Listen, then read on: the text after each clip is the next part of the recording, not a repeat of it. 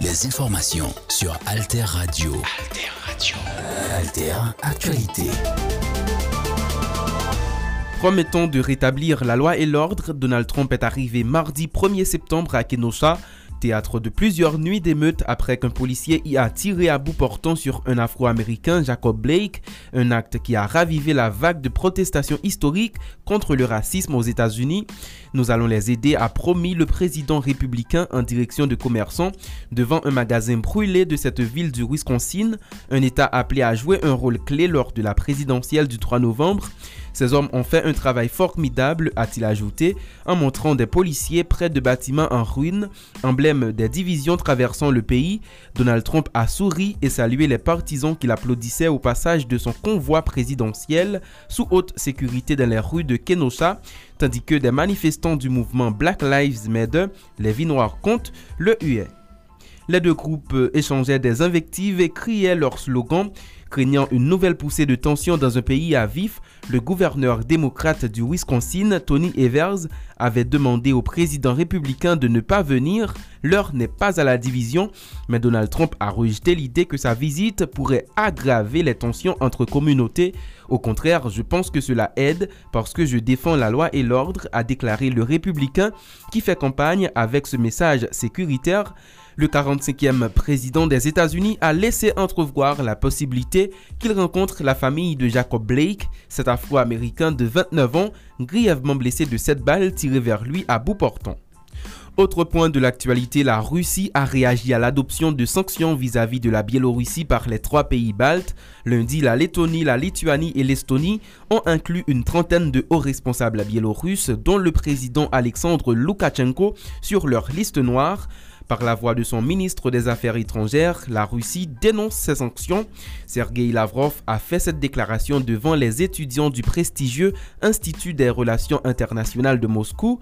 Nous sommes convaincus que le peuple biélorusse aura les moyens de résoudre lui-même ses problèmes. Oui, il y a des questions qui doivent être discutées, c'est évident, mais agir en juge, comme tentent de la faire nos collègues occidentaux, et délivrer des sentences et les mettre en œuvre en adoptant des sanctions, nous considérons que c'est inacceptable dans le monde moderne. La junte militaire au pouvoir depuis deux semaines au Mali a annoncé mardi réunir partie la société civile, le M5 et les groupes armés signataires de l'accord d'Alger samedi et dimanche pour des consultations sur la transition censée ramener les civils à la tête du pays. Autre point de l'actualité, au moins 12 personnes ont péri lundi au Nigeria dans deux naufrages séparés, l'un à la Go, l'autre dans le nord-ouest du pays, ont annoncé mardi 1er septembre les autorités. Deux personnes sont mortes et une est portée disparue après le chavirement d'un bateau de transport de passagers dans la lagune de la Go, capitale économique du Nigeria, a annoncé l'autorité des voies navigables de l'état de la Go, la SOA, dans un communiqué. Le gouvernement afghan a libéré une partie des derniers talibans prévus dans un échange de prisonniers, a déclaré à l'AFP un porte-parole des insurgés qui s'est voulu confiant quant à l'ouverture prochaine de pourparlers de paix. Nos prisonniers ont été libérés et nous considérons cela comme une avancée positive, ouvrant la voie au début des pourparlers inter-afghans, a déclaré Souhaï Shahin, d'après un autre responsable taliban. 200 de leurs prisonniers ont été libérés ces deux derniers jours. Fin de ce bulletin d'information international. Merci de l'avoir suivi. Restez à l'écoute d'Alter Radio sur le 106.1 FM, le www.alterradio.org et d'autres plateformes Internet.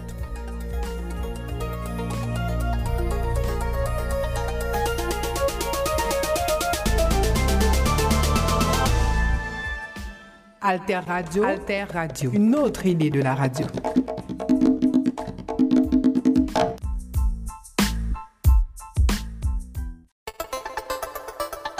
Les informations sur Alter Radio. Alter Radio. Alter Actualité.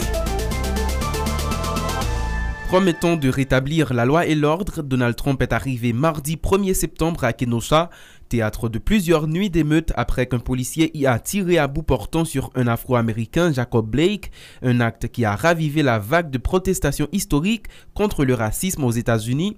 Nous allons les aider, a promis le président républicain en direction de commerçants devant un magasin brûlé de cette ville du Wisconsin, un État appelé à jouer un rôle clé lors de la présidentielle du 3 novembre.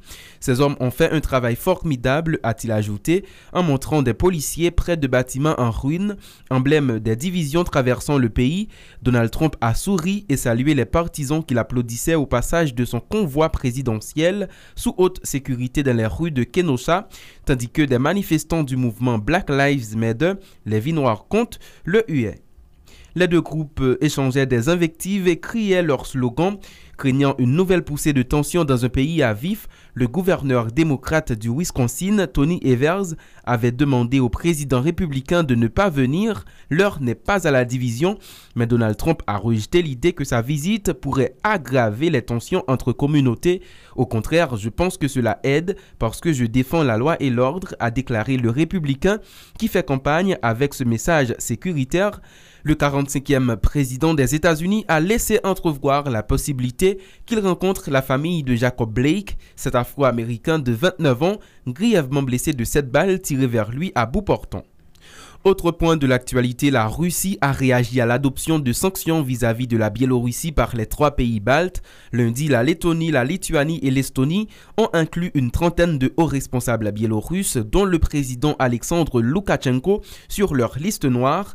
Par la voix de son ministre des Affaires étrangères, la Russie dénonce ces sanctions. Sergei Lavrov a fait cette déclaration devant les étudiants du prestigieux Institut des relations internationales de Moscou.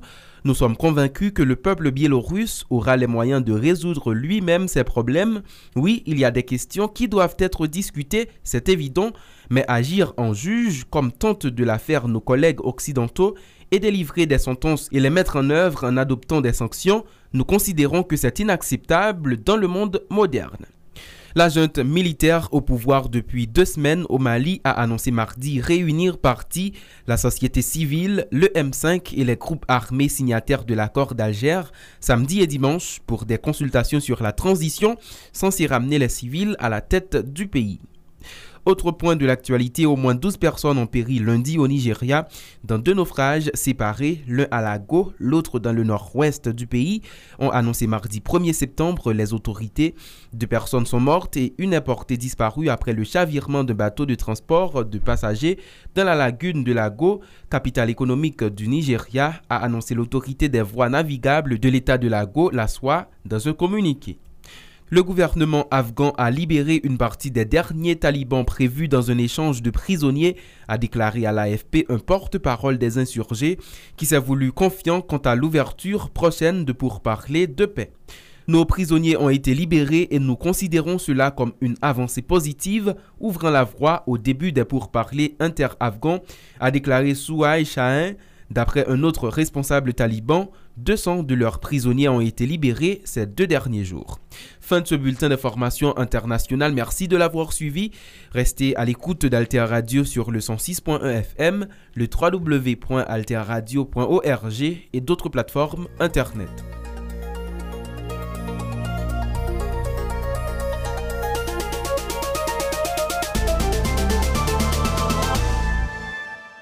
Alter Radio. Alter Radio. Une autre idée de la radio.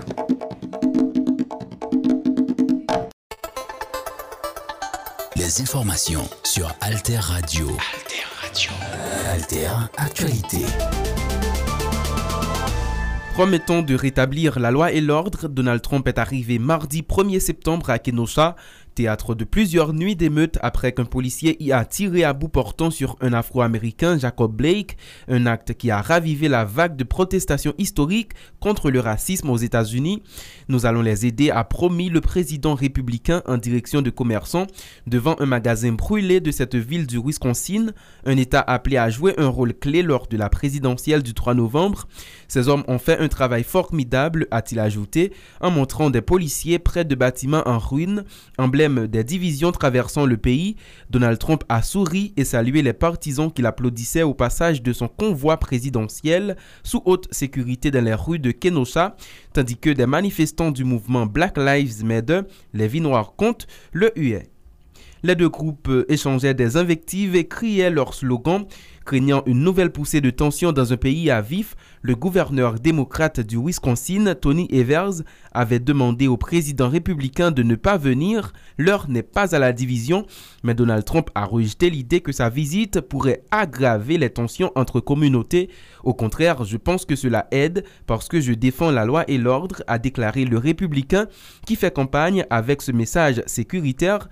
Le 45e président des États-Unis a laissé entrevoir la possibilité qu'il rencontre la famille de Jacob Blake, cet afro-américain de 29 ans, grièvement blessé de cette balles tirées vers lui à bout portant.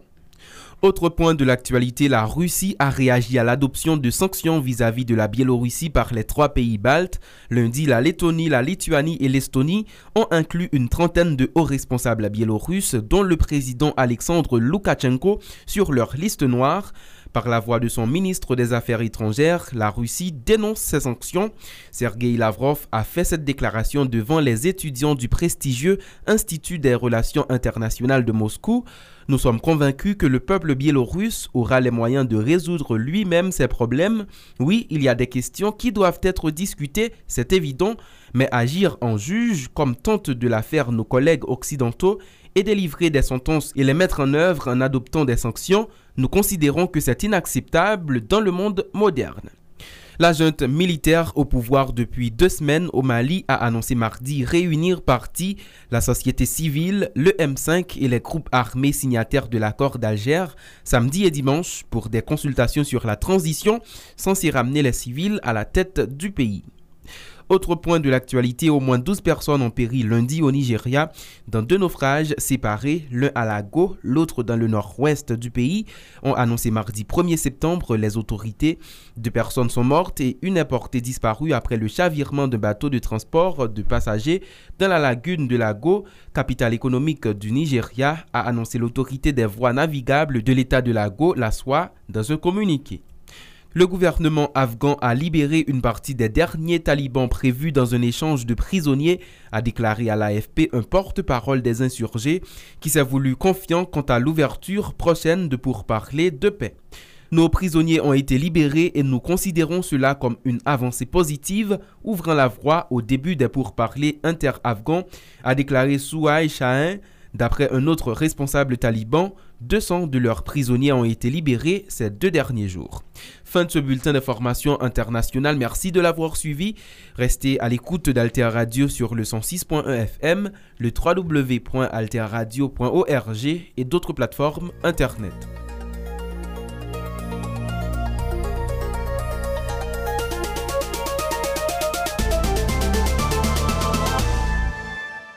Alter Radio, Alter Radio, une autre idée de la radio.